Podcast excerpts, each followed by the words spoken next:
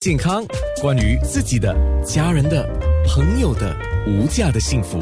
健康那件事。刚刚黄伟杰家庭医生说，因为他自己本身是家庭医生。啊，家庭医生是属于相对的啊高风险群，因为你接触的病人各式各样的多嘛，而且最前线就是你们了。然后你本身是接受了邀请，等到可以打的时候，你会去打。你因为要对自己负责，你要对你家人负责，对你的病人负责啊，就是你要做一个负责任的人。那。一共有目前来讲，辉瑞是新加坡唯有的一个出产这个疫苗的，是来自辉瑞，对不对？新加坡唯有一种，对吗？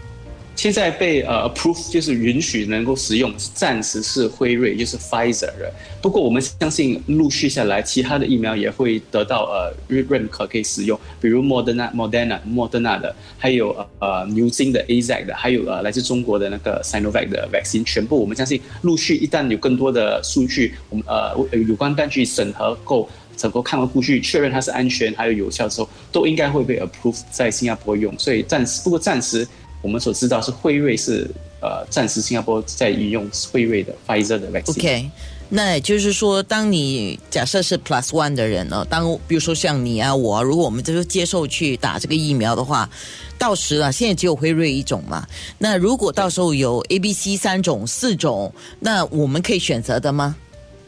？OK，有两个呃，我觉得是有两种方法。一就是呃，你的体质比较适合哪一种？因为更当更多数据出来的时，可能我们会发现到，刚才我们讲呃，孕妇不适合接呃接种，暂时不适合辉瑞，可能以后别的疫苗其实是适合孕呃孕妇或适合十六岁以下的人。或呃，或者是有些有些过敏病史的人，也是可以接种。可能你就要选择，所以从医生的角度，可能选择，诶，这个疫苗会比较适合你的体质，你应该接种这种疫苗。另外一点当然是有些你是会有个人选择的。我相信一旦有市面上有两三种疫苗，你是可以选择你本身比较觉得你想要哪一种疫苗。不过好处就是。呃，目前来讲，新加坡所有的疫苗，只要你是呃永久居民，或者你是在新加坡长期居留，或者你是公民，是完全免费。这就是最好最好的一处。对，完全免费，不用付钱。到今年年底啊，它有个时效了。那么到了今年年底的时候，我看到一个资料说，我国联合研发了一个叫粉状的疫苗，是在今年年底之前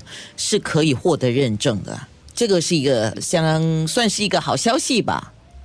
对，因为就代表更多选择，更多疫苗，更多讯讯息，可以大家可以不同的体质可以选择不同的疫苗，所以这个是很好的讯息。当然，今天会有人说我不打，嗯，不打这个疫苗，呃，主要的原因最普遍的还是觉得不知道这个疫苗，因为在临床的实验实在是太短了。可是有人说，为什么不多等半年呢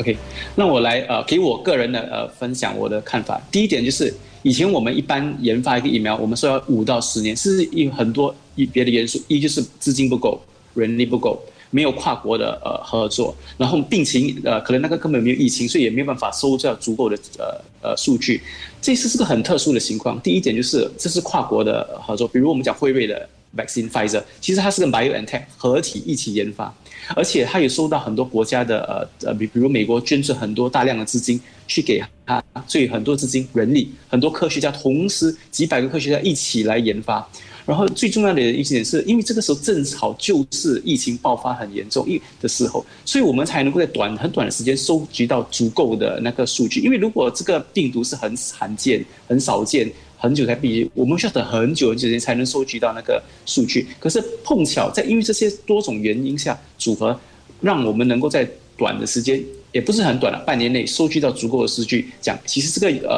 呃这个疫苗是安全又有效的哈。所以虽然是紧急 approval 啊，不过他们却却没有减低那个安全性，他们还是要求很高的安全性。所以其实那个安全的那个呃 data。那个呃资料其实是足够，而且这个 study 不是只是一个国家或一个公司也呃看了资料就讲是讲，而且是很多不同的科学家、不同的国家，他们都审核了这个资料，他们都认为认可了这个资料，认可了这个这个疫苗是又安全又有效，才批准它使用。所以我觉得大家不需要太担心疫苗的有效性和和它的安全性。我觉得它是既有效又安全，而且最重要就是因为这个时候是很特别的时，我们才能够很短的时间。呃产生这个疫苗，因为科技已经进步，不像以前的时候。嗯 OK，当然也有很多人因为本身的身体状况了，比如说是慢性病的人、癌症患者、正在接受化疗的、接受过化疗的、各种不同的敏感体质的，或者是怎么样的，他会说：“我可以打吗？会有影响吗？” OK，在当你在接受疫苗之前，其实呃卫生呃卫生部很好，他做了一个很长的一个呃呃表格，医生会详细的，医生和护士会详细问你你的病史，然后会做评估，你适不适合打疫苗。只有你适合，医生才会帮你，还是护士还会帮你接种疫苗，不是讲每个人你走这里面他去打。所以你不用担心，他们会评估你的体质、你的病史，你适不适合。不过就如我们之前谈过，如果你打算你现在怀孕了或者打算怀孕，我们当然就讲你暂时别打，可能你生生产完之后，你你才去接种疫苗。你十六岁以下暂时还没有数据，你暂时别打。比如你现在有癌症有。呃，你在化疗，或者你已经做骨髓移植手术啊，你已经换了骨髓，你的免疫力研究受损，我们讲暂时你不要打，我们可以等更多的数据，不是代表你永远不用打，不过可能以后有我们讲有第第二种、第三种、第四种疫苗出来，又有更多的数据出来，哎，其实这个是安全，孕妇是可以打这种疫苗，那个时候我们就可以接种别的疫苗，所以大家不用担心，一旦你被受邀去呃打这个疫苗，是医生还是会做。呃，很咨咨询，慢慢去问你的病史，确保你是适合。而且，就算我们接种疫苗，我们也会观察，呃，半个小时在那个诊疗所过后，还是会一直观察。如果你任何的突发症、并发症，其实我们一个全国二十四小时的那个 hotline，医生都会一旦发觉到什么问题，都会呃呃咨询那个卫生部。所以大家会保持一个 record，每一个疫苗都有它的特别编号、特别号码，所以我们会知道每一个疫苗去到了谁的谁收接受到疫苗。有任何副作用，所以我们会完全观察，所以不用太担心。OK，那我直接就问你一个问题了。那有人说，呃，打了疫苗之后会不会影响我的 DNA？OK，这是我收到最普遍的英英文，因为很多人看到是 mRNA 啊，听到有 DNA 就对很担心会不会基因。我可以在此非常非常慎重讲，是不会影响到你的基因 DNA 哈，它只是一种呃讯呃信使的核酸和和糖核酸，就是 messenger RNA，它只是。就是像我的从手机发一个简讯给你的身体讲，跟你讲这个简讯，然后你的身体产产生你自己身体产生那个蛋白质，然后从那个蛋白质再引发你的免疫力，它本身是不可能呃影响到你的 DNA，因为我们自目前以来我们根本没有一个科技可以改变任何的一个人的 DNA，因为呃要改变一个 DNA 一个人 DNA 是非常非常困难的事情，所以我们暂时没有任何一个科技可以改变一个人 DNA，因为如果我可以改变一个人的 DNA，我已经赢赢了诺贝尔奖了，因为我就能够改变很多呃。遗传性的病病史，可是我们根本还没有达到那种呃境界，所以这个信使 mRNA 是没有办法改变任何人的 DNA，所以大家不用担心这一点。OK，